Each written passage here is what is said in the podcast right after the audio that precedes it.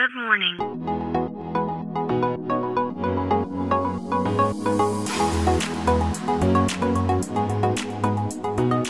Bom dia, Califórnia. Bom dia, Brasil. Aqui quem fala é Felipe Janetti, diretamente de Palo Alto, Califórnia, no coração do Vale do Silício.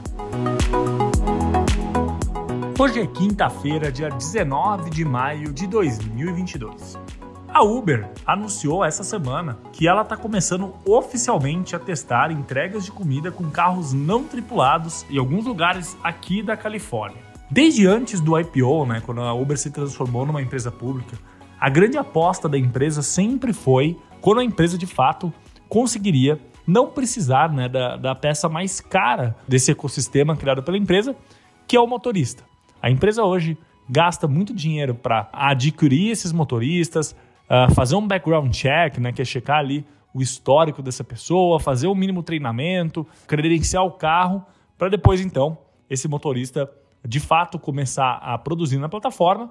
E o que acontece, né, o que vem acontecendo nos últimos anos, é que o custo de aquisição né, desse, desse novo colaborador, desse novo motorista, ele acaba não se pagando, porque depois de me, alguns meses esse motorista deixa de fazer parte da plataforma e a empresa tem que começar do zero com mais e mais pessoas para que o modelo de negócio pare em pé.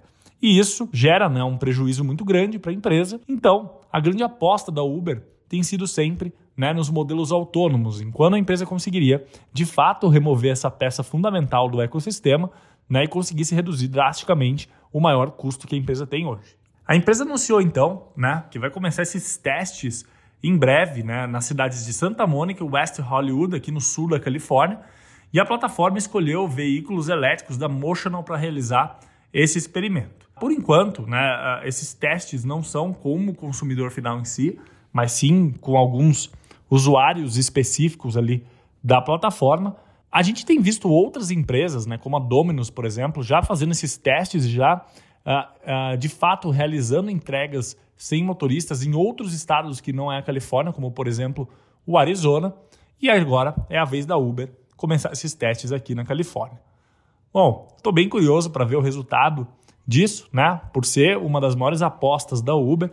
A Uber também que já investiu lá atrás em algumas, né, em algumas empresas de modalidade autônoma e aí depois do IPO, quando a empresa se tornou pública, ela teve que retirar alguns desses investimentos, mas agora ela volta a fazer esses testes com algumas parceiras. Então eu estou muito curioso para ver os resultados, porque de fato esse é um dos pilares fundamentais que a empresa aposta para o teu futuro. Bom, então é isso. A gente fica por aqui.